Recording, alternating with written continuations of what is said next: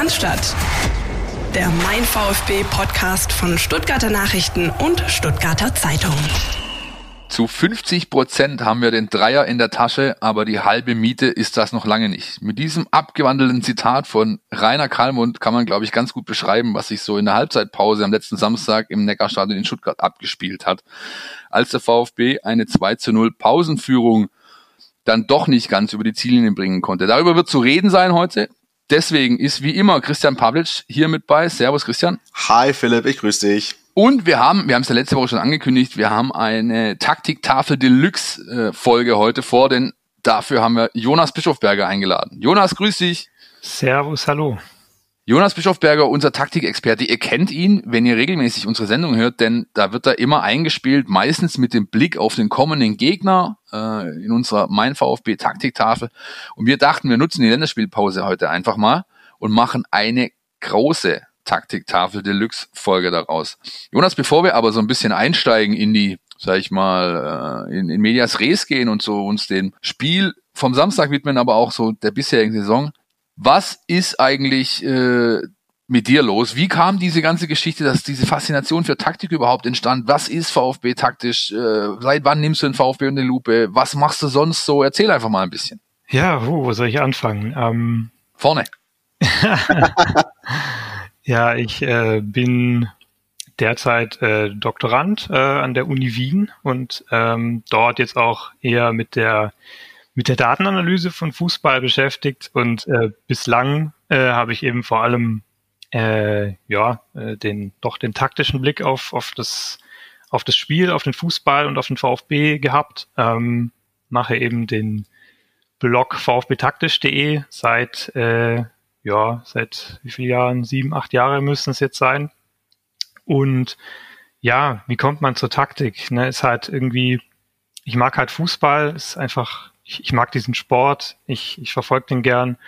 Und ähm, ich interessiere mich einfach für, für Sachen für, und auch für die Tiefe von Sachen. Und dann kann man, dann passt es halt genau zusammen, wenn man halt äh, genau das Spiel verstehen will und sich genau die Spiele anguckt, dann äh, landet man eben bei, bei taktischen äh, Überlegungen und Beobachtungen. So kam das halt irgendwann ich muss ja ganz ehrlich sagen, wir haben uns ja auch schon äh, lang drauf gefreut, auch dich mal einzuladen, äh, Jonas, zu uns in die Sendung. Und ähm, als ich vergangene Woche dann äh, meinen Kumpels erzählt habe, dass wir dich ähm, in der in der Sendung haben, in der nächsten Folge während der Länderspielpause, da, da hieß es zu mir, frag ihn doch mal, frag ihn doch mal, wie der so ein Spiel guckt. Also ist der, wie, wie ist das zum Beispiel, wenn, wenn, äh, also du hast diesen analytischen Blick, diesen taktischen Blick, so nehmen wir dich wahr, aber wie ist das, wenn dann der VfB, sage ich mal, eine 2-0-Führung weggibt und dann äh, Ecke Kopfball zum 2-2? Bist du dann auch einer, der doch mal auf den Tisch haut und sagt, Scheibenkleister, muss das jetzt irgendwie sein? Wie, wie nimmst du so ein Spiel wahr? Wie, wie, wie, wie durchlebst du so ein Spiel? Ja, das kommt voll drauf an. Also ich meine, äh, wenn ich halt ein Spiel mit anderen Leuten gucke, dann ist es, dann ist der, der Taktikblick halt aus. So, dann, dann ist auch, okay.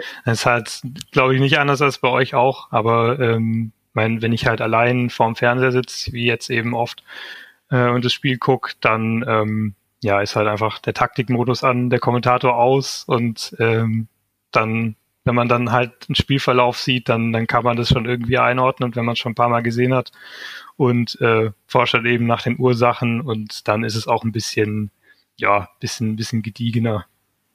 Ist fast ein bisschen wie bei uns, Philipp, ne? Je nachdem, ob wir im Dienst sind oder nicht. Ja, klar. Äh, das kommt natürlich ganz, ganz drauf an. Ist doch logisch. Ähm, bei mir ist es äh, tatsächlich deutlich äh, ruhiger und analytischer, wenn ich im Dienst bin. Und wenn ich eben zu Hause gucke oder mit meiner Partnerin oder mit Kumpels, dann sieht das natürlich etwas anders aus. insofern trifft das voll zu auf das, was Jonas gerade beschreibt. Ähm, Jonas, hast du dann so Zugänge zu Scouting-Feed und solchen Sachen? Ja, hast du, äh, hast du das? Also kannst du, kannst du quasi diesen, sag ich mal, Adlerblick von oben dir irgendwie zuschalten? Oder ist du, hast du einfach nur das Fernsehbild wie jeder andere auch? Leider nein, ich habe leider auch nur das Fernsehbild. Also wenn, wenn jemand von den Hörern vielleicht Zugriff auf, auf Scouting-Feed oder so hat, kann, kann er mir gerne eine Mail schicken oder sowas. Frag doch mal bei deiner Uni nach, ob die sowas haben. Das müsste ja irgendwie, müsste ja klar, aber das ist natürlich, also ich habe das auch nicht permanent. Ich hatte, kam schon zwei, dreimal in den Genuss, das äh, während dem Spiel zugeschaltet äh, bekommen zu haben. Das ist natürlich ein himmelweiter Unterschied, ja, weil du ganz anders äh, sehen kannst, wie sich Ketten organisieren, wie sich Strukturen rausbilden im Mittelfeld und, und, und. Was übrigens ganz witzig ist, also Tipp für jeden, der ähm, wenn es denn mal wieder möglich ist, in Bad Cannstatt ins Stadion geht, wenn ihr wirklich so einen Scouting-Blick haben wollt, dann gibt es zwei Optionen und zwar Oberrang Cannstatter oder Oberrang unter Türkheimer Kurve. Je nachdem, auf einer Seite des Spielfeldes hinterm Tor ganz oben, da ist der Blick von der Tribüne ähnlich dem, was Scouting Feed bietet. So habe ich es zumindest wahrgenommen, wenn ich da stand. Also das ist immer, das ist schon immer ganz gut da oben. Definitiv, da kann man irgendwie beides miteinander verquicken so ein bisschen. Also äh, tatsächlich so Cannstatter Kurve Oberrang äh, ist super, weil du dann halt trotzdem einfach auch immer noch alles siehst. Ähm, wenn du zwischendrin auf die Toilette gehst, siehst du teilweise aber nicht alles, ja, was sich auf dem auf dem Spielfeld ab, äh, abspielt.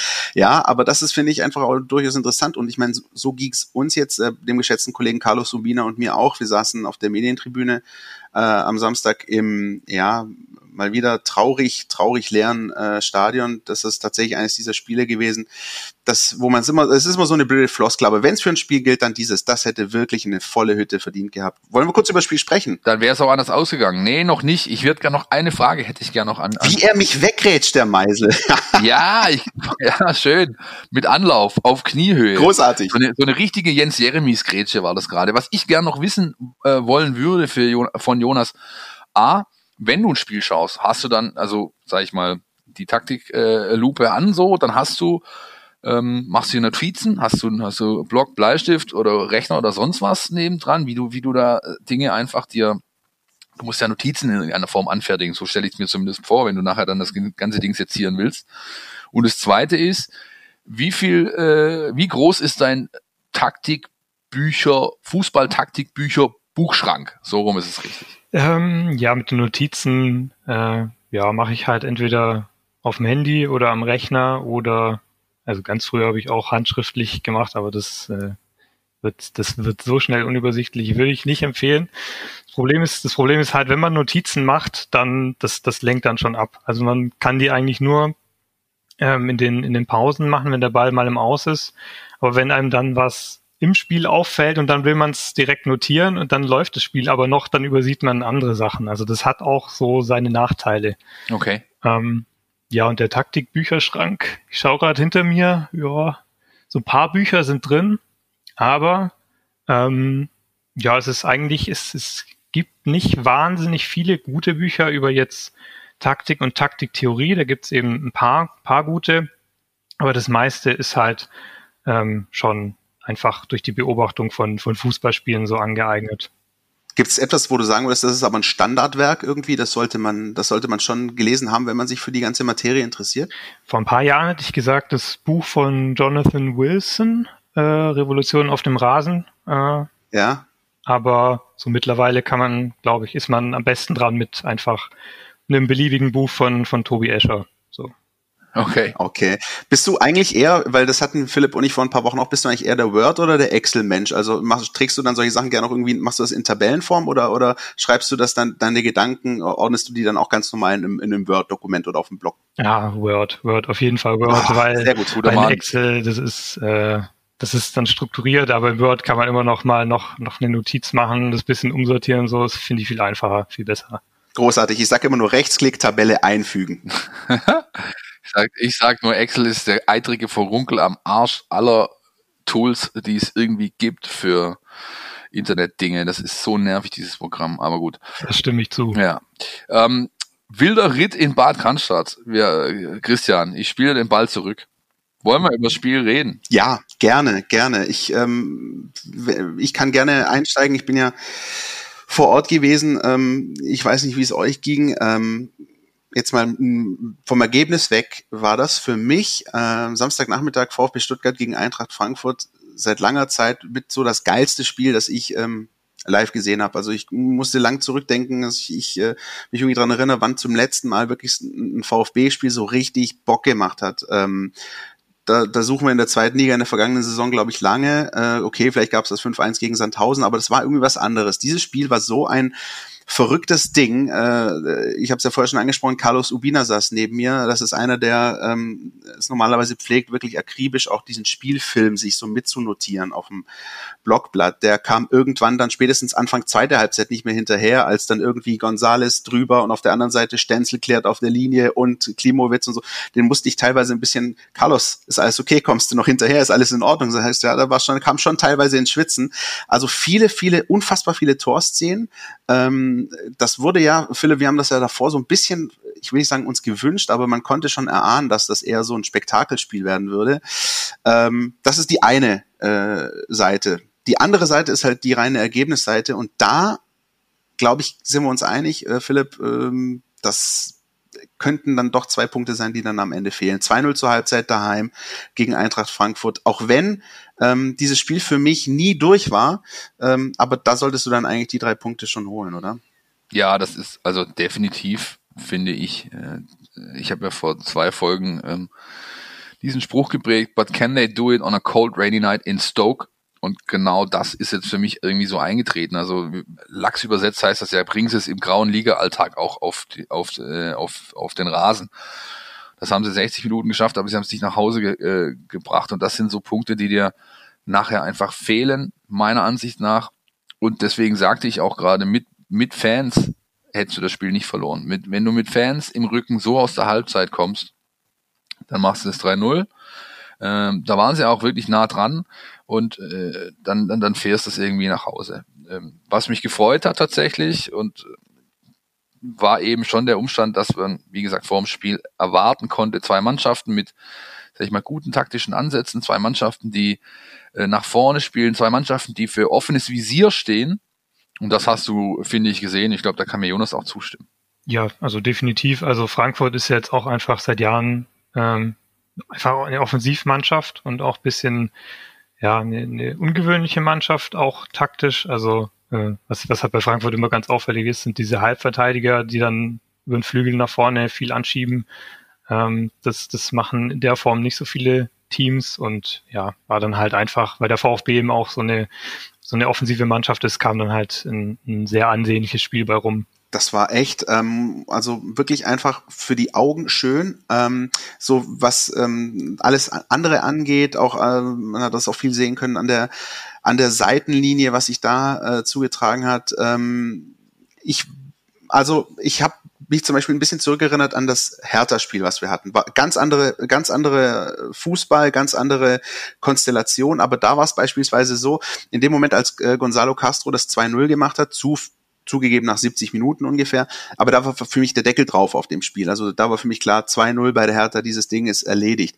Ähm, bei diesem Spiel hatte ich einfach trotz 2-0-Führung auch zur Halbzeit nie den Eindruck, dass das Ding gegessen ist. Du hattest, Philipp, du hast angesprochen, das dritte, mit dem dritten wäre es wahrscheinlich durch gewesen. Das hat auch Adi Hütter hinterher äh, eingestanden, der Trainer der Eintracht. Aber das war irgendwie ein komplett offenes Ding, trotz des Spielstandes von 2-0. Und dann kam eben diese kleine Knickphase mit dem 2-1 mehr oder minder aus dem Nichts ähm, und dann eben dem, dem Ausgleich. Nee, die kam ja, nicht aus dem Nichts. Die kam nicht aus dem Nichts. Siehst du, siehst du anders? Ich sehe das vollkommen anders und das wird hoffentlich auch unser Taktikexperte mir, mir, mir ähm, unterstreichen, denn Frankfurt hat einfach erstens mal die besseren Impulse von der Bank gebracht ähm, mit äh, mit dem kleinen äh, und mein Freund äh, Younes, äh, der von Neapel kam, glaube ich, und und äh, mit äh, Ayman Barkok, diese beiden Spieler haben völlig, das, also haben einfach eine, andere, eine völlig andere Struktur in, in, in das Spiel gebracht.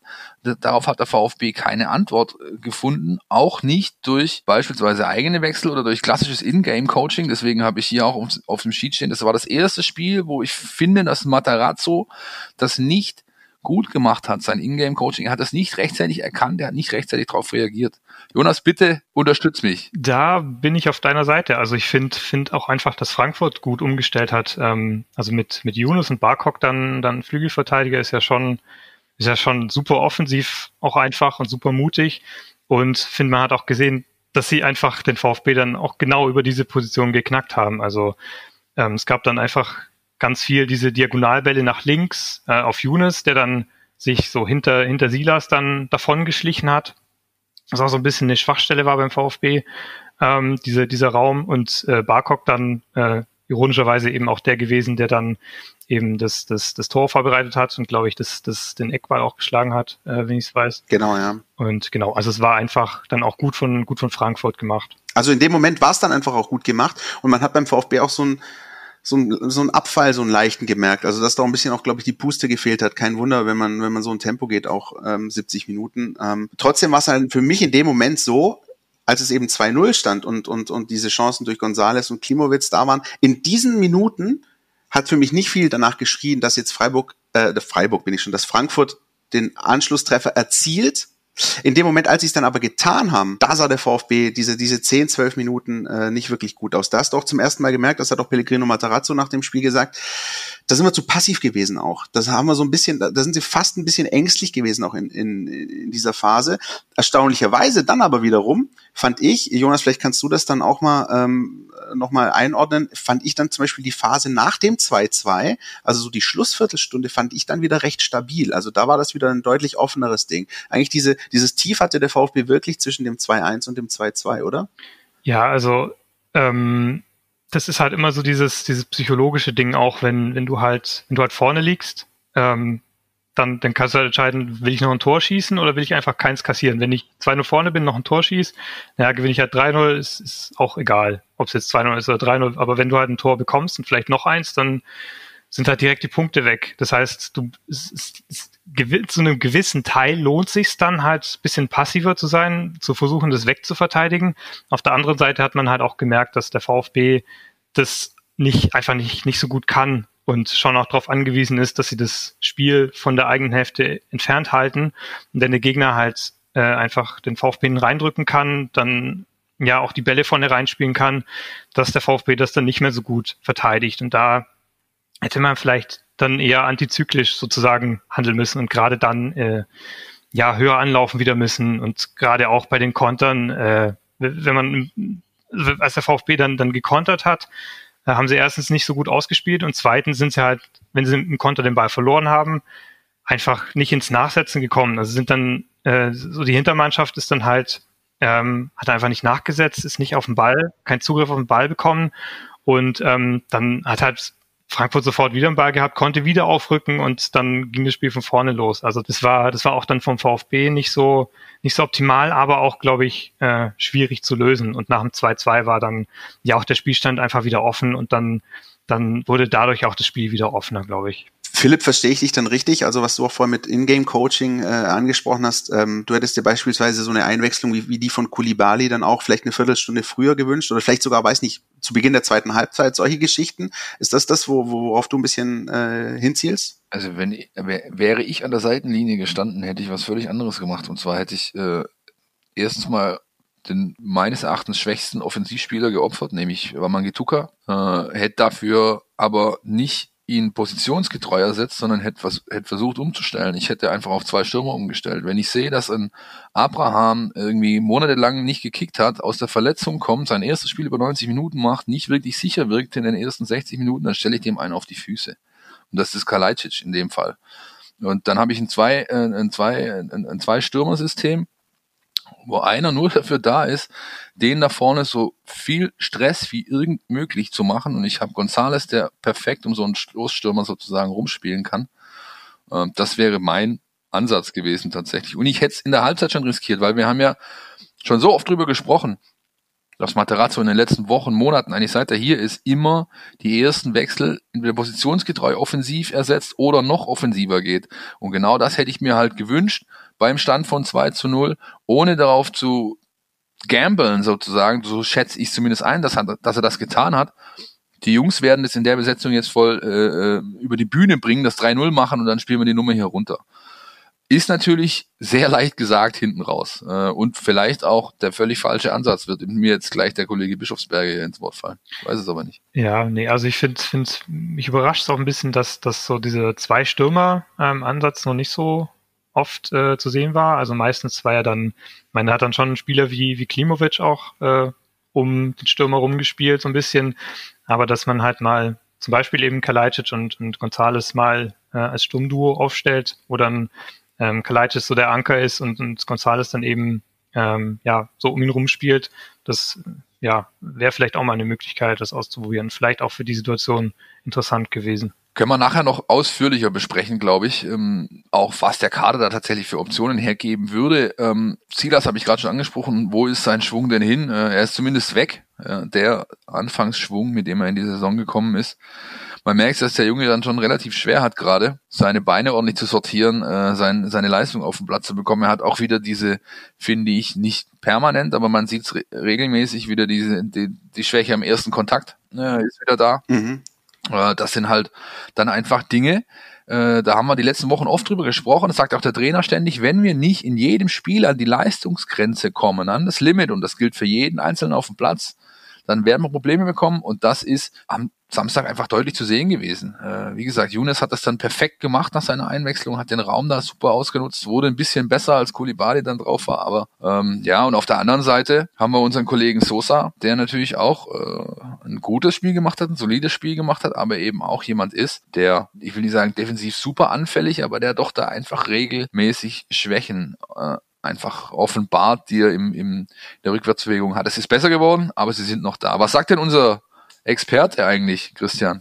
Also du meinst jetzt diesen anderen Experten, den wir neben unserem Jonas Bischofberger ja, noch haben. Jonas, ja. Nämlich Steffen Görsdorf vom Institut für Spielanalyse. Den äh, habe ich mal beauftragt, ähm, uns mal vielleicht ein bisschen ein paar Informationen zu geben äh, zu Bonas Sosa, der wirklich, ähm, glaube ich, da sind wir uns einig, äh, wir drei, ein echt auffälliges Spiel gezeigt hat. Ähm, und ähm, Steffen hat sich das mal ein bisschen angeschaut. Borna Sosa am vergangenen Samstag gegen die Eintracht und auch wie ähm, beispielsweise die Einwechslung des Kollegen Barkok die ganze Statik des Spiels so ein bisschen geändert hat. Hören wir mal rein. Am siebten Spieltag hat der VfB Stuttgart daheim 2 zu 2 gegen Eintracht Frankfurt gespielt. Ein echter Aktivposten in der Partie war Borna Sosa. Der kroatische Flügelspieler absolvierte seine vierte Partie in dieser Saison und stand das zweite Mal über 90 Minuten auf dem Platz. Und die Einsatzzeit wusste er zu nutzen. Am Ende der Partie kam der 22-Jährige auf sieben Torschussbeteiligung. Einen höheren Wert erreichten in der Partie nur Gonzalo Gastro und Nico González mit je acht Beteiligungen an Torschüssen. Dass Sosa keine Torbeteiligung und somit womöglich den ersten Heimsieg der Schwaben feiern konnte, lag weniger an ihm als an der teilweise überragenden Leistung des Frankfurter Torhüters Trapp und an der Querlatte. Bei zwei Freistößen und einem erstklassigen Solo Sololauf in der 77. Minute legte er seinem Teamkollegen erstklassige Bälle auf. Die Spieler brachten das Spielgerät auch auf den Kasten, aber sowohl Trapp als auch die Latte wollten den Ball nicht passieren lassen. Angekommen sind über 90 Minuten aber noch eine ganze Menge mehr Pässe. Von 28 gespielten Pässen fanden 24 Stück ihr Ziel, macht eine Passquote von 86 Prozent. Leicht vom Ball zu trennen war Sosa ebenfalls nicht. Mit einer Zweikampfquote von 78 Prozent lieferte der Kroate einen beachtlichen Wert. Insbesondere wenn man bedenkt, dass Frankfurts Trainer Adi Hütter zur Pause wechselte und statt Touré im zweiten Durchgang Ayman Barkok ins Spiel brachte, um auch den Offensivwirbel von Sosa zu stoppen. Während offensiv Barkok lieferte, war auch er nicht in der Lage, Sosas Offensivdrang zu stoppen. In Zahlen, von den sieben Torschussbeteiligungen, die Sosa erreichte, verbuchte er vier Stück in der zweiten Hälfte, zwei davon in der turbulenten Crunch-Time nach der 75. Minute. Beachtlich zugleich, obwohl Silas Wamangituka auf dem Platz stand, lieferte Sosa den Topwert in der Partie in puncto Geschwindigkeit. Mit 34,26 kmh war Sosa der schnellste Stuttgarter am siebten Spieltag. In der Form ist es nur eine Frage der Zeit, wann er weiter Scorerpunkte und Torbeteiligung sammeln kann. Vielleicht ja schon im Duell gegen Hoffenheim. Vielen Dank, äh, Steffen. Und vom einen Experten Steffen zum anderen Experten Jonas. Ähm, Jonas, wie hast du Borna Sosa am, am Samstag wahrgenommen? Ist das, also ich muss ja persönlich sagen, ich äh, kannte ihn auch so. Äh, das sah ein bisschen zwischenzeitlich hier gegen äh, den Kollegen Touré aus wie in der kroatischen Liga Dinamo Zagreb gegen Slaven Belupo, äh, was der äh, Kollege Sosa da für Räume hatte. Aber er hat das die auch, er hat das auch gut genutzt. Ne? Er ist, er hat oft äh, auch auf diese Halbfeldflanken verzichtet, ist bis zur Grundlinie durch. Das haben wir beim VfB von ihm noch nicht so häufig gesehen, oder? Genau, ich glaube, das, das war auch so ein bisschen eine Schwachstelle, die ähm, die, die, die, die der VfB da identifiziert hat, so diese Räume hinter Touré. Lustigerweise hat genau die umgekehrten Räume, die äh, äh, Frankfurt in der zweiten Halbzeit dann genutzt hat, hinter Silas und in der ersten Halbzeit waren es eben die hinter Touré, wo dann, wo dann Sosa ganz viel reingestoßen ist und dann halt, ja, einfach die, die Bälle in die Tiefe kamen und ähm, ja, äh, das sind ja, das sind halt dann genau seine Situationen, wenn er dann mit Tempo, mit seiner Dynamik ähm, dann die Flanken reinbringen kann. Philipp, du hast es ja vorher angesprochen, ähm, bei Bornas Sosa ist ja immer so dieses Thema auch Defensivarbeit und wie verteidigt er, verteidigt er äh, überhaupt äh, und wie sieht das dann alles aus? Ähm, hat man dann auch durchaus in der zweiten Halbzeit gemerkt, da gab es die eine oder andere Situation, da hat er sich echt schwer getan, aber siehst du da eine Entwicklung, äh, zumindest teilweise im, im, im Defensivbereich bei Sosa? Die ist da. Ich meine, äh, das sieht man schon an seinem Trikot. Ja, das stimmt ich glaube, die, ersten, die ersten Wochen, die ersten Spiele, die er gemacht hat, ist der, ist der mit blütenweißen Dress äh, in die Kabine gegangen nach dem Kick. Ja, da hat der Mäusche nicht mal waschen müssen. müssen ja, und mittlerweile sind da Grasflecken drauf. Das ist da schon mal, das ist schon mal gut. ja, also mein alter Trainer in der in der Bezirksliga, der hätte gesagt, Junge, wenn du nur einmal so vom Platz kommst ohne einen Dreckspritzer, stell die nächste Woche nimmer auf. Ja, ganz einfach. Ja, weil weil es da halt drum ging. Hör mal zu, hier heute, da wird die die Grasnarbe umgegraben, wenn es drauf ankommt, ja, und das ist schon zu sehen. Es ist aber halt immer noch so, dass es ein bisschen Lachs äh, einfach da ist, ja. Das ist ja auch, er ist ja auch so ein bisschen so ein Typ, der ist, äh, der ist äh, hang loose und Surfer Dude irgendwie so ein bisschen. Habe ich immer, ich habe immer, das, ich könnte mir den auch ganz gut in Hawaii vorstellen, braun gebrannt auf einem Brett, so, ja. Ähm, Andererseits ist, glaube ich, auch in dieser, sag ich mal, Wingback oder Offensivverteidigerrolle oder wie man immer, Jonas hat es besser, ich habe mir den Begriff nicht merken können, aber in dieser Wingback-Rolle hast du natürlich auch immer die, das ist, muss halt auch das Zusammenspiel mit deinem Partner passen, das ist in dem Fall Kämpf. Und ähm, das ist, glaube ich, auch noch ausbaufähig. Und so kommt es eben dazu, dass er äh, vorne wirklich das gezeigt hat, was auch ich in der kroatischen Liga von ihm gesehen habe. Ähm, und dass einfach auch besser zu seinem Spielerprofil passt. Er ist eher offensiv orientiert und dass es eben hinten hier und da immer noch so ein bisschen klemmt. Ich weiß nicht, Jonas, ähm, siehst du auch diese Tandem-Geschichte, also mit dem, sag ich mal, linken Verteidiger in der Dreierkette, dass da noch so ein bisschen Abstimmungsthematiken da sind? Ja, auf jeden Fall. Also ähm, das ist auch auf beiden Seiten so. Also das ist, glaube ich, auch ähm, bei Stenzel und ähm, demjenigen, der im ihm spielt, so und links eben genauso. Also das, das ähm, liegt, glaube ich, auch daran, dass, äh, dass es oft im Spiel einfach so wechselt zwischen Viererkette, Fünferkette, Dreierkette. Das ist äh, eigentlich immer so ein bisschen im Fluss und dann, wenn es halt gerade wechselt, dann müssen sich die Spieler auch wieder neu, neu abstimmen und neu orientieren. Und ähm, ja, da hat, da hat Sosa in dem Spiel auch ein paar, paar Stellungsfehler drin gehabt, ähm, die mir noch so in Erinnerung sind. Und ähm, ja, das ist auf jeden Fall noch, noch, äh, noch ein Defizit. Was mir noch, was mir noch einfällt zu Sosa in der Offensive, ähm, war er jetzt in dem Spiel auf jeden Fall recht auffällig. Aber ich warte eigentlich so darauf, dass er da auch da so den nächsten Schritt macht. Also der hat, der hat so einen guten linken Fuß, aber ich sehe halt nie, dass, dass der auch mal im Passspiel Akzente setzt. Also der, der, der steckt so tolle Flanken und ähm, er, er müsste eigentlich von der Technik her, müsste er eigentlich auch mal ja, so eine Verlagerung ähm, irgendwie in die Mitte spielen oder so ein, so ein Querpass, einen kreativen, irgendwie sowas halt. Ähm, und das, das sehe ich von ihm halt gar nicht. Und das, das wäre eigentlich so der nächste Schritt, auf den ich schon seit, eine Weile, seit einer Weile warte. Selbst der Klassiker, wenn er einfach nach innen spielt, Mittelfeldspieler kommt, lässt klatschen in die Gasse, er geht, selbst das siehst du ganz selten. Ja, ähm, sondern er überläuft dann halt oder, oder wird halt in die Tiefe angespielt äh, aus dem Mittelfeld raus. Aber dass er das selber initiiert, das kommt wirklich relativ selten vor, das ist richtig, ja. Das ist wahr. Und imstande ist er dazu, zumindest wer sich beispielsweise auch die letzten Auftritte von ihm bei der U21-Nationalmannschaft angeschaut hat, äh, da haben die einmal äh, Griechenland wirklich in die Einzelteile äh, auseinandergenommen und da hat er bei zwei Toren genau das so ein bisschen gemacht, was ihr, was ihr gefordert habt. Also er ist in der Lage dazu, aber es ist richtig, im VfB-Trikot ähm, er hatte das bisher nicht so äh, auf den Platz gebracht. Ich habe Hoffnung, dass es funktioniert. Die Frage allerdings, die sich stellt, ähm, ist natürlich, sind die nächsten Spiele, die da kommen, eine Gelegenheit dazu. Da kommen natürlich ein bisschen andere Kaliber. Ähm, eigentlich waren, sind das so diese, diese Frankfurt Heimspiele, das sind eigentlich diese, diese Spiele, wo er glänzen kann. Und ich glaube aber auch noch wirklich, habt ihr beide auch äh, angerissen, wirklich auch noch mehr eigentlich, zu noch mehr in der Lage ist, das aber noch nicht ganz zeigt. Ich würde mal sagen, wir sind da irgendwo bei zwei bis drei oder so unterwegs vielleicht. Ja, wird abzuwarten sein, wie er jetzt auch aus der ähm, Pause zurückkommt, ob er wieder mit einer Rückenprellung hier anmarschiert und äh, zehn Tage raus ist oder ob er es wirklich schafft, tatsächlich einen kleinen VfB-Rekord zu brechen, nämlich das dritte Spiel in Folge in der Startformation. Wenn er jetzt tatsächlich unverletzt zurückkommt, glaube ich, stehen die Chancen nicht schlecht, denn er hat wirklich Argumente für sich gesammelt, auch beim Trainer, glaube ich. Denke ich auch. Wollen wir uns mal, wenn wir schon bei den Flügeln sind, unser, unser großes äh, Taktiktafel Zwischenfazit zum bisherigen Saison, äh, wollen wir mal das Fass aufmachen und gleich mit dem Flügelspiel beginnen? Ja, Herr Meisel, wir wollen. Sehr schön. Jonas, wir spielen jetzt dir ganz dreckig den Ball einfach in die Tiefe. Äh, Flügelspiel beim VfB Stuttgart.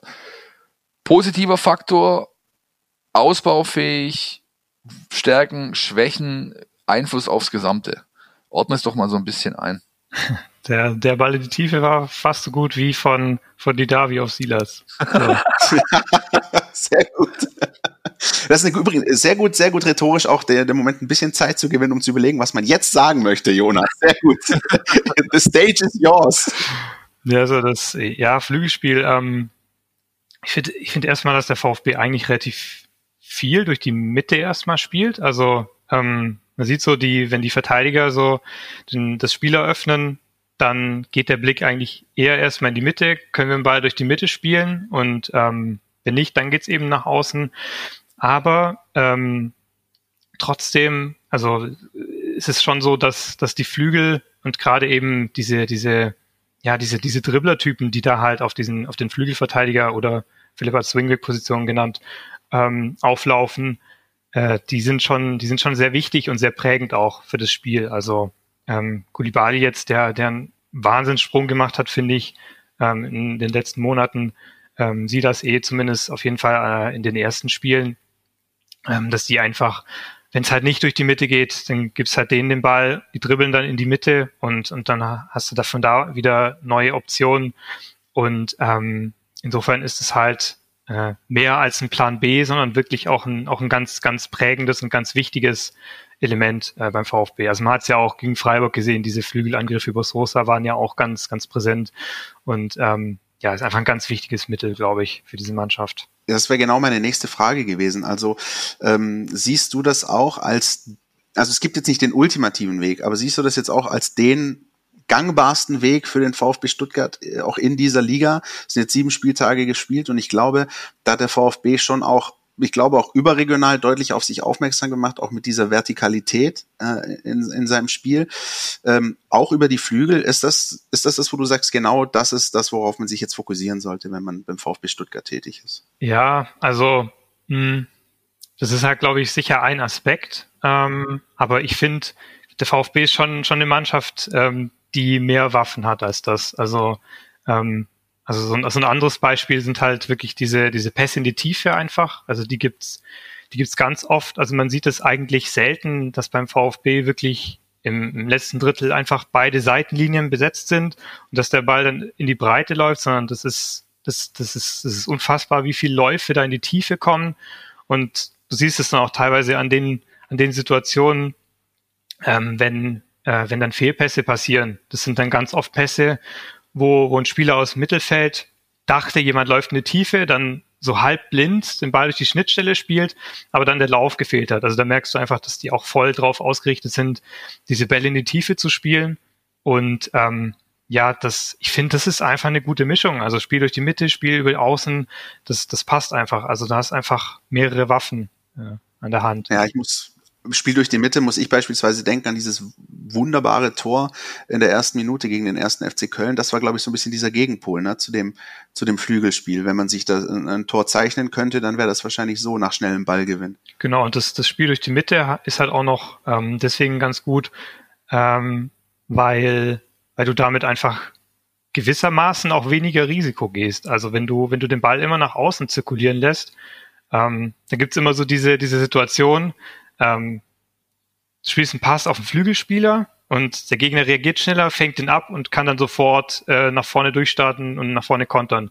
Wenn aber die Spieler immer in die Tiefe laufen und du die Bälle in die Tiefe spielst und dann ein Fehlpass passiert, dann kannst du halt sofort nachsetzen. Also dann kommt halt, wenn der, wenn der tiefe Ball ähm, nicht ankommt, kommst du sofort ins Gegenpressing. Und das ist, ich finde, das ist, das ist eine wahnsinnig große Stärke, wenn man mal ähm, darauf achtet, wie der VfB seine Bälle verliert. Also Ballverluste vom VfB führen ganz oft dazu, dass die Situation nachher besser ist als vorher. Und das ist schon, das ist schon eine, eine, eine gute Qualität und auch wichtig für die Mannschaft. Die haben das im Trainingslager tatsächlich sogar forciert, also bewusst, bewusst Fehlpässe gespielt, bewusst, ähm, bewusst den Ball hergegeben äh, in diesen Räumen, in diesen Situationen, um Gegenpressing-Situationen zu forcieren, um die, um die überhaupt zu bekommen. Und das merkst du jetzt auch wieder. Also es ist, glaube ich, es ist momentan nicht so, dass sie, es war halt eine Trainingsform, ja, ähm, äh, um, um das einfach zu, äh, ja, in dein, in dein Hirn reinzubekommen, äh, was passiert, wenn. Ähm, Im Spiel denke ich nicht, dass es mutwillig ist, wenn sie den Ball hergeben, aber man sieht eben, dass dann Automatismen greifen, die eben durch Trainingslager Geschichten ähm, ja mittlerweile einfach sehr, sehr tief sitzen, einfach gut drin sind. Ja, das ist auch, das ist ja auch so, glaube ich, für die Mannschaft auch oder für die Spieler befreiend, wenn sie, wenn sie wissen, wenn ich den Ball verliere, dann können wir da immer noch was Gutes rausholen. Dann kannst du halt viel mutigere Aktionen machen. Wir haben vorher über die, über die Dribblings von außen, von Kulibali, von Silas geredet. Die können diese Dribblings halt auch machen, weil wenn sie, wenn sie den Ball verlieren, kann der VfB den Ball halt sofort zurückholen und dann, dann machen sie auch mehr Dribblings und dann entwickeln sie sich auch besser, dann lernen sie besser und das passt einfach gut zusammen. Ja, aber dennoch sind wir uns, glaube ich, alle drei einig, wenn wir sagen, Flügelspiel, um diesen Themenkomplex vielleicht jetzt auch abzuschließen, ähm, Flügelspiel ist ein Stilmittel, aber stilprägend ist es nicht für einen VfB. Ja, denke ich auch. Ich finde, ich fand ganz interessant, was Jonas eben einfach gerade gesagt hat. Ähm, man hat den Eindruck, dass Automatismen drin sind in diesem Spiel und zwar auf mehrere äh, Spielsituationen verlagert. Das ist ja das, wo wir, glaube ich, Philipp und ich in, in, über 130 Folgen danach gesehnt haben, dass es sowas gibt. Äh, also gerade diese Szene, ich musste dran denken, ne, äh, Pass raus auf den Flügel und der Lauf fehlt und was passiert dann gut, dann landet der Ball halt im, im Seitenaus. Ist aber auch nicht viel passiert. Aber das ist ja eigentlich ein gutes Zeichen dafür, dass eigentlich schon so etwas wie Automatismen von einem Spieler zu den anderen, zu seinen Mitspielern da sind, dass er erwartet und genau weiß, was er von von seinem Mitspieler zu erwarten hat. Das sind für mich gute Signale. Also äh, es, es, es gab oft genug Phasen in den vergangenen Jahren, äh, Jonas, ich glaube, du hast es ja auch beobachtet, wo, wo teilweise derjenige, der den Ball hatte, mit die ärmste Sau auf dem Platz war. Und davon sind wir, glaube ich, gerade weit entfernt, oder? Genau, das ist schon, das ist schon was ganz anderes jetzt, ja. Formation ist unser nächster gefetteter Punkt hier auf unserer Liste. Themenkomplex Formation im Trainingslager. Ich äh, gehe gern nochmal die paar Wochen zurück. Ähm, haben wir von Materazzos Toolbox irgendwann gesprochen, denn er hat für bestimmte Spielsituationen, beispielsweise hoher Rückstand äh, oder beispielsweise äh, frühe Führung, beispielsweise keine Ahnung, ähm, wir müssen auf Biegen und Brechen noch was tun, kurz vor Schluss hat er eben bestimmte Formationen sozusagen vorgegeben und die Mannschaft hat das umgesetzt. Da waren dann solche äh, Bonbons zu sehen wie Kaminski in den Sturm und ähm, Endo als Quarterback in, in die Dreierkette, so wie es Atta jetzt gerade spielt. Ähm, ich finde, beim Spiel auf Schalke hat man das ganz gut gesehen, äh, was der VfB mittlerweile äh, zu, sag ich mal, switchen imstande ist während einer Partie, oder Jonas? Ja, also ich finde gegen Schalke ähm, hat, hat man, finde ich, besonders gesehen, wie viel im Fluss das halt auch einfach ist. Also ähm, da gibt's halt eine Situation, verteidigen sie auf einmal eine Dreierkette, dann ähm, lässt sich irgendwie der, der linke Flügelverteidiger in die Kette fallen, dann ist es eine klare Viererkette und ähm, ja, einfach diese, die, diese, diese Umformungen sind einfach total flüssig und ähm, ohne dass auch, ähm, so habe ich zumindest den Eindruck, ohne dass man da jetzt unbedingt bei jedem Detail eingreifen müsste von außen, sondern die Spieler reagieren dann auch gut, wenn, ähm, wenn sich, wenn sich was am Spiel verändert und können da auch mit, einfach mit ihrem Gespür fürs Spiel damit arbeiten. Sehr, sehr wichtiger Punkt, weil äh, man hört ja momentan eigentlich fast alles. Und man hört ganz, ganz selten irgendwelche Kommandos von wegen jetzt äh, 4-4-2 oder sonst was von VfB-Seite, sondern die Spieler entscheiden das selbstständig. Auch das hat Materazzo initiiert im Trainingslager. Ich gehe schon wieder dahin. Aber auch da war ganz oft, wenn ich mit ihm über solche Dinge gesprochen habe, über sag ich mal, taktische Formation, äh, Wechsel äh, oder taktische, taktische Wechsel bezogen auf eine Spielsituation, dann hat er immer, fast immer gesagt, sein erster Satz, die sind alt genug, die können das selbst entscheiden. Und auf Schalke hast du, hast du, das finde ich, also er gibt dir natürlich die Werkzeuge an die Hand, er übt das ein und so weiter, aber die Entscheidungen treffen die Spieler. Und ich finde, du hast das gegen Schalke halt auch da gut gesehen weil als der Kollege Baum dann irgendwann angefangen hat, Zettelchen reinzureichen, bevor der Ochipka das gelesen hat, haben die schon wieder was anderes gespielt. Ja, also die Schalke war teilweise überhaupt nicht in der Lage, darauf zu reagieren, weil weil das so fluide war vom VfB, dass ähm, ja, dass du, dass äh, bevor der Zettel dann irgendwie bei allen durchgereicht wurde, war es schon wieder was anderes zu sehen. Das ist übrigens ein Punkt, Philipp, ich, wollte ich gerade auch ansprechen, dass du es gemacht hast, gerade bei diesem Schalke-Spiel. Ähm, wenn dann auch ein, ein Manuel Baum oder jetzt auch ein äh, Hinteregger nach dem Frankfurt-Spiel ähm, Komplimente dieser Art an den VfB verteilen. Das sind nämlich zum Beispiel welche, die man, glaube ich, durchaus annehmen kann. Also nicht diese Floskeln von wegen kein normaler Aufsteiger. Aber Manuel Baum hat nach dem Schalke-Spiel völlig unverhohlen zugegeben, die haben uns in der zweiten Halbzeit taktisch vor massive Probleme gestellt. Wir wussten nicht, was sie als nächstes machen. Sie haben ständig gewechselt. Das hat uns keine Ruhe gelassen. Und äh, Hinteregger hat ähnliche Dinge gesagt, äh, auch äh, von der Offensivpower auch geschwärmt des VfB Stuttgart. Also ähm, dahinter lässt der VfB einen Eindruck. Und ich fand, das ist das, was mich zum Beispiel am positivsten stimmt, äh, gerade mit Blick auf dieses Schalke-Spiel, ähm, dass der VfB ähm, durchaus der ein oder andere Mannschaft in der Liga taktisch überlegen sein könnte. So. Das ist die These, die ich aufstelle. Jetzt darfst du dagegen gehen, Jonas, oder, oder wie auch immer.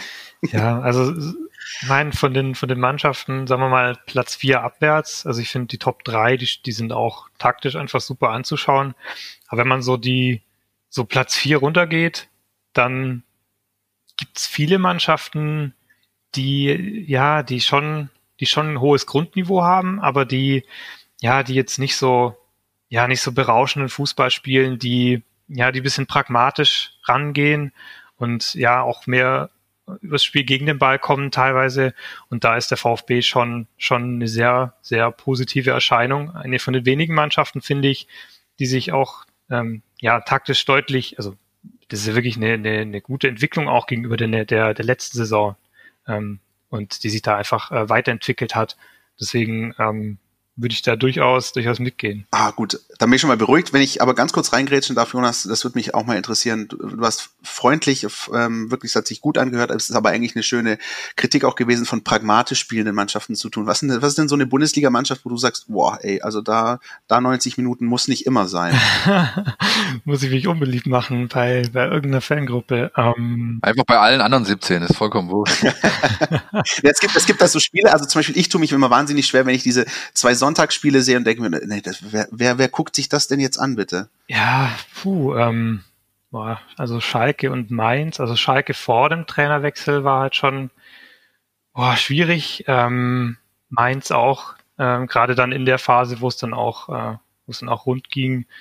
Ähm, ja, Bremen weiß man ja auch äh, einfach, dass die, dass die diese Saison große oder halt spielerisch einfach nicht so stark sind. Die Ergebnisse sind ja okay. Ähnliches bei Köln. So also gut, dass du es ansprichst. Ich habe nämlich weg vom Sonntag, ich habe am Freitag äh, Bremen gegen Köln angeschaut und es, es hat wehgetan. Das möchte ich an der Stelle. Ich brauche kein Mitleid von euch, ich wollte es nur gesagt haben. Masochist. äh, zurück zu, zu den Formationen rund um den VfB. Philipp, du hast dir ein paar so Fragen überlegt. Äh, die eine hast du vorher so ein bisschen angerissen.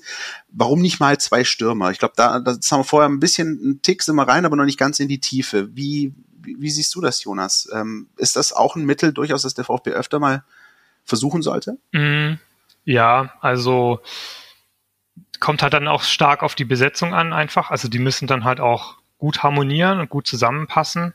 Ähm, also das, das, wenn da jetzt, ich weiß nicht, Kalajdzic und, und Algard spielen würden, weiß ich nicht, ob das, ob das so gut harmonieren würde. Ähm, aber wäre sicher äh, eine Option äh, Kalajdzic mit, mit, mit einem Tempospieler oder mit einem, mit einem Zwischenraumspieler, ähm, der dann halt um ihn rumspielen kann. Das, das wäre schon, wäre schon eine Option. Aber da muss man halt wirklich ein, Pärchen finden, was, was einfach harmoniert. Ich glaube tatsächlich auch, das Material ist der ausschlaggebende Grund. Äh, es ist immer, ich finde es immer ein bisschen ja, fast despektierlich von Material zu sprechen, wenn, wenn, wenn es um Menschen geht. Aber natürlich ist das, was an Optionen zur Verfügung steht, ähm, glaube ich nicht dass du, also du kannst, ich finde es ganz schwer zu sagen, zwei rauszupicken, bei den zwei wird es garantiert funktionieren.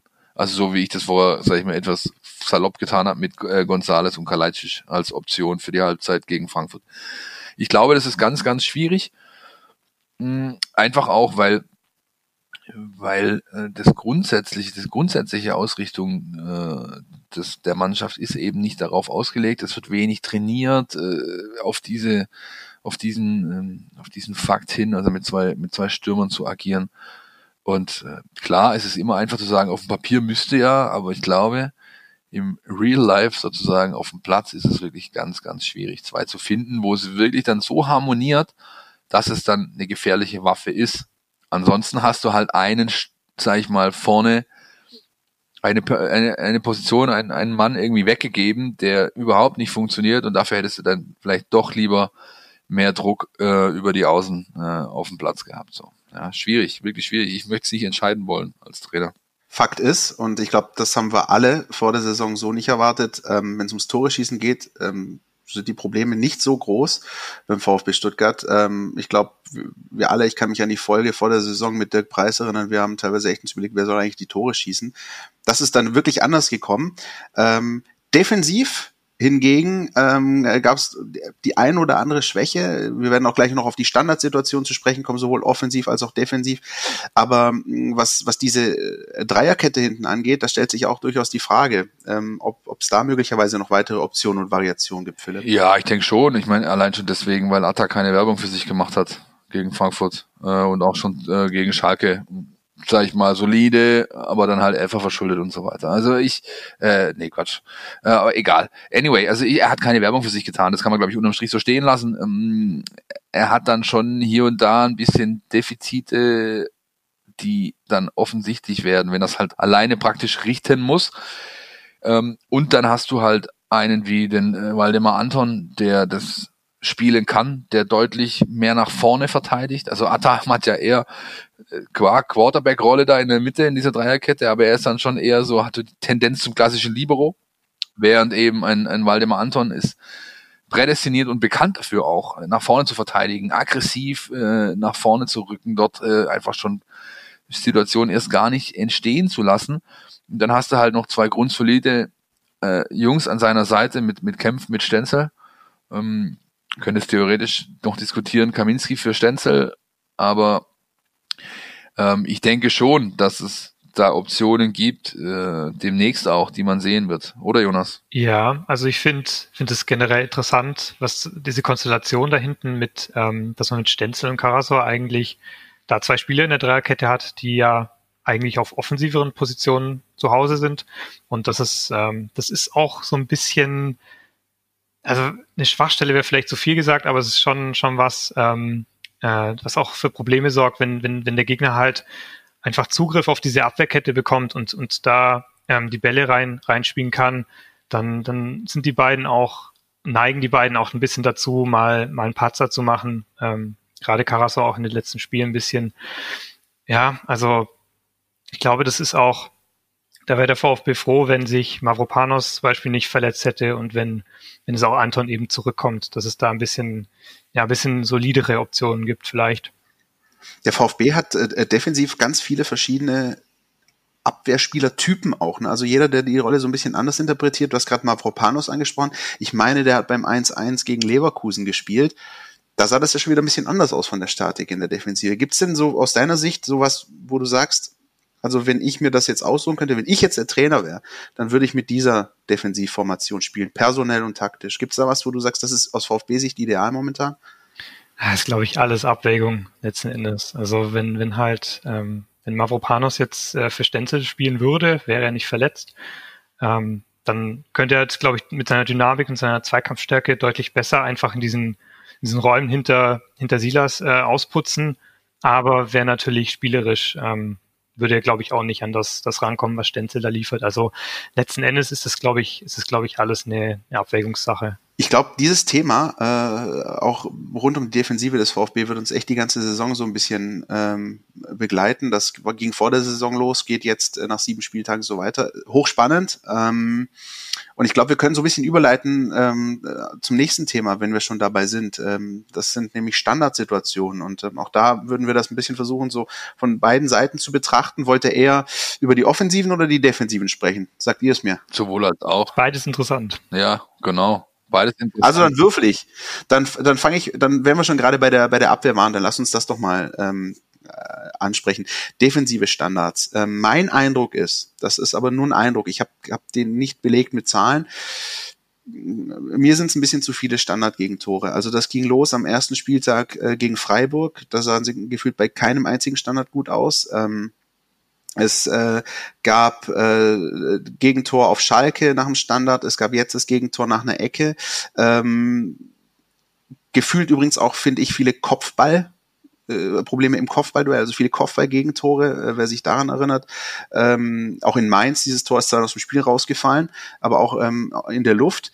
Ähm, Jonas, nimmst du das, äh, kannst du diesen Eindruck, diesen einfachen, sag ich mal, gefühlten Eindruck, den ich habe, kannst du den bestätigen? Ähm, wo hat der VfB Probleme bei defensiven Standards und wenn ja, wo? Ja, ich habe äh, letztens erst die, die Statistik mal äh, angeschaut, wie viel wie viele Gegentore die Mannschaften nach Standards bekommen haben. Und der VfB hat, glaube ich, vier. Und die, die schlechteste Mannschaft hat, ähm, hat sechs Gegentore, glaube ich. Ich habe vergessen, wer es war. Und ich finde, man. Schalke. man Ich zweifle immer Schalke. ich finde, man merkt auch ähm, so ein bisschen, das, das passt schon auch zum Eindruck. Also ich finde, ähm, dass der VfB schon ähm, bei den Defensivstandards relativ viel wackelt. Also spielen da halt so eine, so eine Raumdeckung. Ähm, was, was ich eigentlich ganz gut finde. Also ich mag das eigentlich. Weil bei der Manndeckung hast du immer das Problem, dass du halt manche Sachen eigentlich nicht so richtig verhindern kannst. Also wenn der Gegner halt einen guten Block stellt ähm, oder so einen Manndecker aus dem Weg zieht und dann einer reinstartet oder sowas, das, das, wenn man dann nachher in die Analyse geht, dann kannst halt immer nicht so viel machen oder dann ist auch immer, dann hat halt immer ein Spieler seinen, seinen Gegenspieler verloren und der war halt schuld und Analyse Ende. So, das ist immer nicht so, das ist immer nicht so richtig konstruktiv, finde ich. Und bei der Raumdeckung hast du halt so die Verantwortung auf ein bisschen mehr Schultern verteilt. Aber ich habe das Gefühl, dass es beim VfB auch dazu führt, dass, dass die halt nicht, ähm, ja, dass, dass dann nicht alle Spieler diese Verantwortung in, in dem Ausmaß tragen und dass sie nicht immer hundertprozentig konzentriert sind und nicht hundertprozentig den Blick dafür haben, wo jetzt der Gegner gerade reinstartet und wer wen aufnehmen muss und so. Das ist ja das Wichtige, dass man nicht in dieser, in dieser Raumdeckung stehen bleibt, sondern dann eben auch in die, in die Zweikämpfe kommt und ins Kopfballduell geht. Und das ist halt, das sehe ich schon, dass, dass der VfB da Aufholbedarf hat. Da kommt, glaube ich, dann auch wieder zum Tragen, äh, was du gerade angesprochen hast, nämlich, dass du halt mit Stenzel und Atta halt zwei, sage ich mal, positionsfremde Spieler da eigentlich hast, die dann halt vielleicht dann doch diese letzten fünf, sechs Prozent vermissen lassen in diesen Situationen, eben weil es nicht wirklich ihre Position ist, auch wenn es Kalle und Atta wirklich gut machen, aber das ist halt dann vielleicht das, was zum Tragen kommt. Was ich dagegen finde, wo sie sich verbessert haben bei defensiven Standards, ist diese klassische Rebound-Situation also letzte Saison war der VfB bekannt dafür, den Rebound nicht im Griff zu haben. Das heißt, sie haben eigentlich den erste Aktion verteidigt, hatten da den Kontakt irgendwie, machen dann aber den Ball nicht fest, ähm, sondern ermöglichen dem Gegner eine zweite Chance und den, den klassischen zweiten Ball. Und das ist diese Saison deutlich besser geworden. Subjektiv jetzt, ähm, wirklich gefühlt, ich kann es auch nicht untermauern durch Zahlen. Wir müssen mal den Steffen fragen, die nächsten Tage, den, äh, unseren Mann vom Institut für Spielanalyse, die messen solche Zahlen. Die messen das, die haben da Werte zu. Und das äh, ist vielleicht tatsächlich dann auch mit, mit, mit harten Fakten zu belegen. Und ich dachte immer, du schläfst mit Zahlen unter dem Kopfkissen ein. Nee, nee, die Zeiten sind vorbei. Ja, gut. Ähm, das also sozusagen ein bisschen so der defensive Aspekt. Offensiv äh, hingegen ähm, kann ich jetzt direkt dieses Spiel hernehmen gegen Eintracht Frankfurt. Ähm, ich glaube, jeder von euch hat diese beiden Freistoßsituationen äh, im Kopf, äh, die zu Großchancen geführt haben, die mutmaßlich das Spiel hätten entscheiden können zugunsten des VfB. Ähm, erst Gonzales, der den Ball über, über das Tor jagt und dann dieser Kopfball von äh, Klimowitz nach Freistoß von Borna Sosa, der, der an der Querlatte landet. Das waren ja jetzt nicht einfach irgendwelche Standards, sondern das waren einstudierte äh, äh Varianten und da saßen auch Carlos und ich um und haben uns angeschaut und haben gesagt, hm, Chapeau, das ist, das hätte eigentlich ein Tor verdient gehabt, ja, äh, so ein Einfallsreichtum. Haben wir beim VfB so auch nicht, nicht so häufig gesehen in der Vergangenheit, oder? Naja, sie waren schon immer ganz solide. Ähm, beispielsweise Zweitligasaison Anfang unter, unter Tim Walter. Kämpf gegen St. Pauli mal, ja. Unfassbar viele Standardtore dabei, eben auch durch diese Ansage, möglichst alles flach auszuspielen. Ja, das zählt dann auch als Standardtor, wenn du aus einer Ecke raus, die du flach spielst, ein Tor entwickelst dann ist es ja trotzdem ein Standardtor oder wird so zumindest gezählt.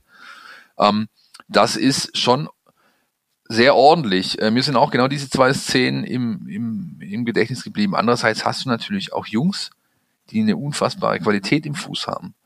Ähm, da zähle ich Borna Sosa dazu, der Daniel Didavi gehört dazu, der Gonzo Castro gehört dazu, der Philipp Clement gehört dazu, der bei fast jeder seiner Einwechslungen immer sich aufs Scoreboard bringt mit einer Vorlage durch Eckball oder sonst was. Und das ist halt schon eine Qualität, die ist so nicht, glaube ich, in jeder Truppe vorhanden. Jonas? Ja, ich finde, ich würde ich würd, äh, Christian auch zustimmen. Ähm, das ist einfach, ich finde, die, die Standards, die Offensivstandards sind einfach, die sind einfach einfallsreich und kreativ und da, das ist, das ist auch nicht Schema F, dass die immer das Gleiche machen und die gleiche Idee abspulen, sondern da habe ich auch das Gefühl, dass, dass die Spieler einfach auch gewisse Freiheiten haben und ähm, eben verschiedene Sachen sich überlegen können und dann, dann flexibel abrufen können im Spiel.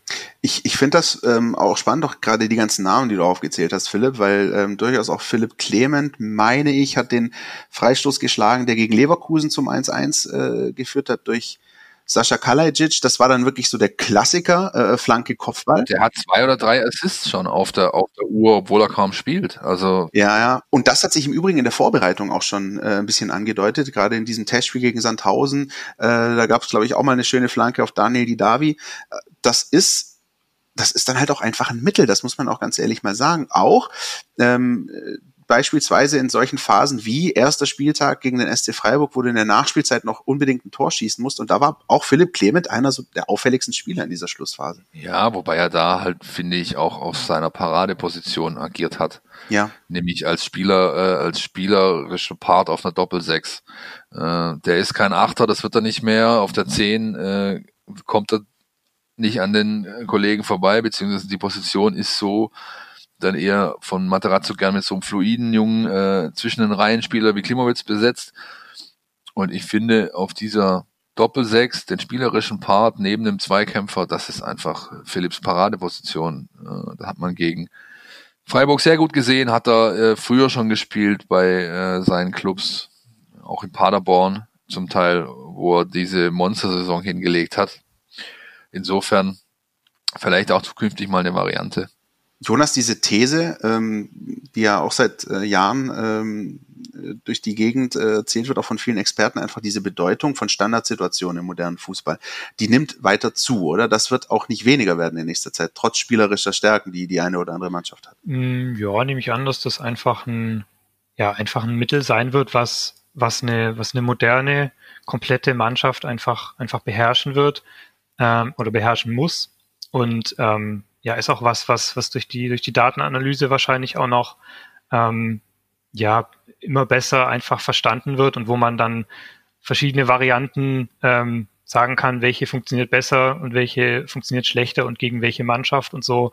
Das ähm, wird, glaube ich, weiter einfach, ähm, da, da müssen die, die, die Mannschaften einfach weiter, glaube ich, äh, dranbleiben und das nutzen. Werden wir weiter beobachten. Ähm, was wir jetzt noch haben, an dieser Stelle. Das ist unseren Kollegen Carlos Subina, den ich schon ein paar Mal ein bisschen angesprochen habe, mit dem ich also den Samstagnachmittag im Stadion gegen Eintracht Frankfurt äh, verbracht habe. Und der konnte diese Woche mit dem VfB-Trainer Pellegrino Matarazzo unter anderem sprechen und äh, liefert uns ganz, ganz frische Eindrücke rund auch um diesen Komplex äh, Taktik beim VfB Stuttgart. Und ich würde mal sagen, wir hören uns mal an, was Carlos Frisches uns mitgebracht hat.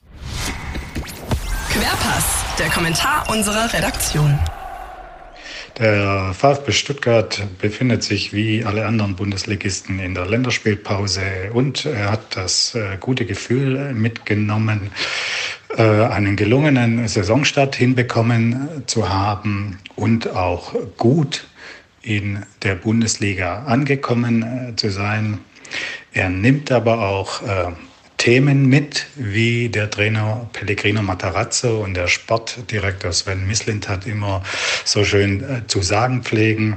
Und äh, eines der größten Themen äh, steht jedoch in, in keinem Fußballlehrbuch und es wird auch auf keinem Trainingsplan stehen. Das ist nämlich die Frage, wie kann sich äh, der junge VfB diese Unbeschwertheit äh, bewahren, die er zuletzt an den Tag gelegt hat? Wie kann er weiter mutig nach vorne spielen und dabei so frisch äh, auftreten, wie er es äh, über weite Strecken der ersten sieben Spieltage äh, getan hat.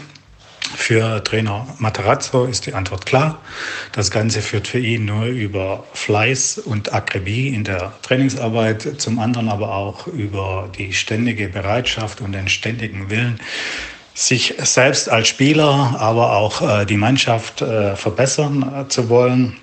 Er selbst lebt, lebt das in einer sehr unaufgeregten Weise vor und das tut der Mannschaft äh, offensichtlich gut. Da kann es dann während der Spiele samstags schon passieren, dass ähm, sehr geschätzte und sehr erfahrene äh, Fußballjournalisten sich bei einem melden und fragen, wo kommt denn eigentlich plötzlich dieser Wataro Endo her? Ähm, wie hat es der VfB eigentlich geschafft, diesen äh, Silas Wamangituka ein Jahr lang in der zweiten Liga äh, zu verstecken? Und was ist mit Nicolas González los. Der kann ja plötzlich nicht nur schnell rennen und hoch springen, sondern auch technisch sauber Fußball spielen. Ja, das Ganze ist äh, wohl das Ergebnis einer Entwicklung, die über Monate äh, stattgefunden hat Matarazzo hat es äh, einerseits geschafft, mit seinem Trainerteam mit diesen äh, Jungs individuell äh, zu arbeiten, sie besser zu machen, ihre Defizite zu beseitigen, sei es was Laufwege anbelangt, sei es was erste Ballkontakte anbelangt, sei es was Abschlüsse anbelangt. Er hat es dann auch dazu geschafft, ein passendes System äh, für diese Mannschaft äh, zurechtzuschneidern. Äh, und wie er immer sagt, geht es ihm dann nicht um Grundordnungen und Zahlen. Also es ist ihm egal, ob sie im 352, 442 oder sonstigen Systemen auflaufen. Für ihn ist das immer eine Frage, welche Räume besetzen wir und welche Räume finden wir zum Spielen. Ja, das Ganze hat äh, dem Trainer dann äh, in Fachkreisen bisher auch einiges an Anerkennung eingebracht. Äh, die Kollegen ja, sind einerseits ein bisschen überrascht, äh, was für ein VfB da gegen sie in der Regel auftritt. Sehr variabel, äh, sehr schnell unterwegs. Äh, das sind große Herausforderungen für die Gegner bisher. Der nächste ist dann die TSG Hoffenheim nach der Länderspielpause.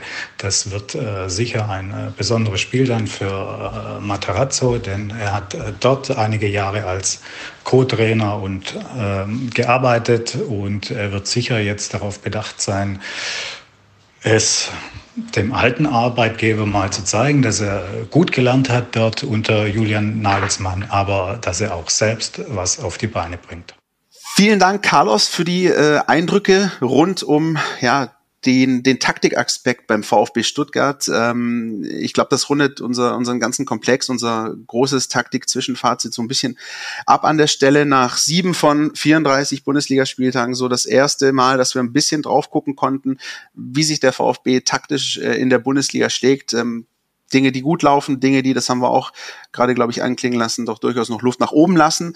Werden wir für euch weiter beobachten an der Stelle, ähm, machen mal einen Punkt und würden an der Stelle auch gleichzeitig euch noch verweisen ähm, auf die ganzen anderen Themenaspekte, die es in dieser Woche rund um den VfB Stuttgart gab. Es sind ja nicht wenige. Stichwort äh, Gerichtsverhandlungen im Zuge der WLAN-Panne nach der Mitgliederversammlung 2019. Äh, Stichwort äh, Treffen zu TV-Geldern ohne Beteiligung des VfB Stuttgart, der sogenannte Frankfurter Kreis. Äh, Stichwort VfB-Datenskandal, das hatten wir auch vor ein paar Wochen. Alles Dinge, die wir jetzt in diesem Rahmen nicht äh, groß äh, besprechen können. Ähm, das wollen wir, das haben, glaube ich, Philipp und ich auch schon hin und wieder mal angedeutet, dann wenn dann auch richtig machen. insofern verweisen wir euch da ganz herzlich auf unsere Portale stuttgarter Nachrichten.de, stuttgarter Zeitung.de, auf die App Mein VfB, da halten wir euch komplett auf dem Laufenden zu diesen Themen. Es gibt ganz aktuelle Texte aus der Woche ähm, von den Kollegen aufbereitet und genauso nehmen wir euch natürlich auch mit, äh, zumindest bei dem, was man dann so rausbekommen wird, wenn es um das Testspiel geht, das der VfB Stuttgart gegen den ersten FC Heidenheim bestreitet. Äh, das wird unter Ausschluss der Öffentlichkeit sein, aber auch da lest ihr alle Informationen rund um dieses Spiel bei uns. Ähm, an dieser Stelle der Hinweis für euch und an dieser Stelle der Hinweis für Jonas, dass du noch nicht entlassen bist. Entweder oder. Unser Podcast Tiki Taka. Jonas, unser Podcast Tiki Taka äh, du hast äh, nichts davon gehört, weil ich dir das falsche Sheet bzw. Sheet ohne das Ding äh, zugeschickt habe. Aber wie immer ist es eben so, dass jeder Gast, der hier zum ersten Mal ist, äh, dieses kleine Prozedere mit uns zu durchlaufen hat. Ich gebe dir jetzt einfach drei Entweder-Oder-Fragen. Okay. Du beantwortest diese und äh, begründest deine Entscheidung. Na gut. Expertenkollegen, Ralf Gunisch oder Erik Meyer? Ralf Gunisch, natürlich. Ist er, wie wirkt er für dich? Es ist ja so ein bisschen äh, so, so der moderne äh, Analyst, so, ne? Auch mit diesen ganzen The Zone-Übertragungen und so. Das ist schon eine andere Geschichte. Ja, schon. Also daran hätte ich es jetzt auch festgemacht. Also ja, einfach modern, interessiert, äh, offen. So, das, das gefällt mir ganz gut. Christian, zweite Frage darfst du stellen. Oh, die zweite Frage. Da bin ich jetzt mal gespannt äh, auf, die, äh, auf die Reaktion. Es dreht sich um Mathematik, Analysis oder Geometrie? Uh. ähm, Geometrie, weil es äh, ja vielleicht auch im Fußball anwendbar ist, weiß ich nicht. Ähm, und anschaulicher ist und äh, visuell ist. Das gefällt mir gut. Wenn wir bei Anschaulichkeit bleiben, dann ist die dritte Frage genau richtig. Beim Eckball, Spieler auf der Linie, ja oder nein, Jonas? Ähm, boah. ähm, eher nein, weil wenn, wenn du einen Spieler auf der Linie brauchst, ist vorher schon was schiefgelaufen. Also will ich lieber das äh, sicherstellen, dass vorher nichts schief läuft. Spannend. Ja, tatsächlich. Hätte ich anders, hätte ich anders gesehen. Nee, weil auch da wieder noch ein kleiner Ausflug früher zurück, äh, als ich noch gekickt habe, da hieß es am besten, stellt euch zu viert dahin, weil, weil die eh wussten, die eh wussten, äh, Fehler vorher vermeiden, kriegt man nicht gebacken, also dann lieber noch zwei Leute mindestens auf die Linie stellen. Ja. So wandelt sich der Fußball. Aber er hat natürlich recht. Also ich bin, na, ich bin da ganz bei Jonas. Er hat schon recht. Das ist tatsächlich der Punkt, der springende. Fehler passieren vorher. Wenn der Ball bis dahin kommt, hast du einfach schon einen gemacht. Also versuch's lieber proaktiv, indem du äh, dich anders aufstellst, um es eben so überhaupt den Schuss, den Kopfball, den sonst was zu verhindern, damit der Ball überhaupt da aufs Tor kommt. Das ist ja auch so ein bisschen eine Glaubensfrage. Gibt es da eine Entwicklung eigentlich, Jonas? Nimmt man das wahr so ein bisschen? Dass, also gefühlt sind es immer weniger Mannschaften, die irgendwie jemand auf die Linie stellen, oder täusche ich mich? Boah, keine Ahnung. Müs müsste man irgendwie mal eine, eine statistische Erhebung machen oder sowas. Aber weiß ich nicht. Ja, der neueste Trend ist ja jetzt hinlegen hinter eine Freistoßmauer. Ja, ich ärgere mich einfach immer nur, aber das ist natürlich wahrscheinlich der Klassiker, ne? wenn der Ball dann irgendwie hinten einschlägt und dann denkst du mal so, also, wenn da einer auf der Linie gestanden wäre, dann und hätte der Hund nicht geschissen. Ja, so. aber guck mal an, so pass mal auf. Also wenn du, schau doch mal, wenn du, wenn du, das, das 2-2 von Frankfurt, Barcocks Eckball ist stark.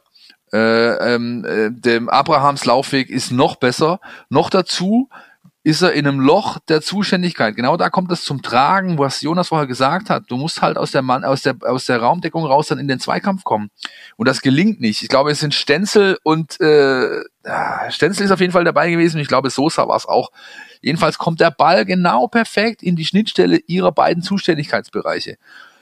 Und nur der, der, der Kollege äh, Abraham eben ist in der Lage gewesen, dann diesen Raum, der ist minimal gewesen, der war vielleicht so groß wie eine Telefonzelle, äh, da, der läuft den an, springt richtig hoch, hat das perfekte Timing dann auch noch.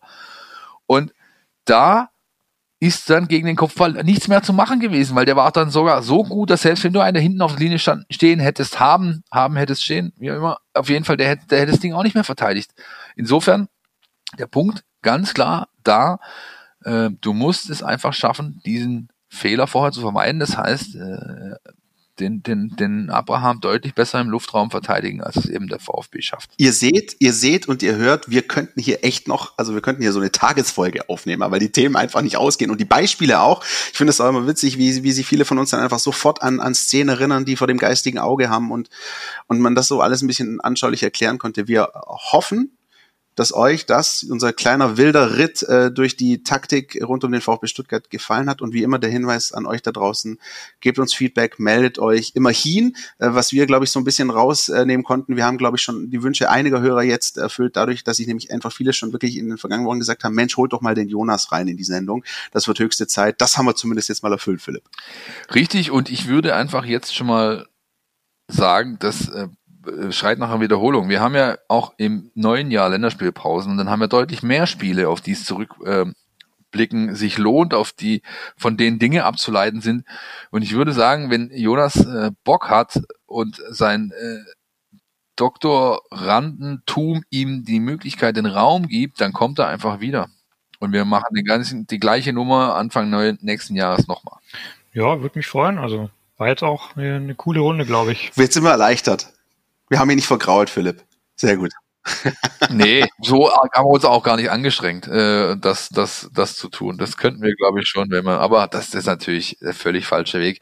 Jonas, vielen, vielen Dank. Danke euch. Wir hoffen, euch da draußen hat das auch Spaß gemacht. Und wenn ihr noch nicht genug habt von uns äh, zwei äh, Pappnasen und unserer Mein VfB-Marke, dann schaut einfach vorbei auf YouTube, auf Instagram, in unserer App natürlich, die es kostenfrei gibt, Facebook, Twitter, ihr kennt die Kanäle, wir ähm, müssen es nicht noch jede Woche neu aufzählen.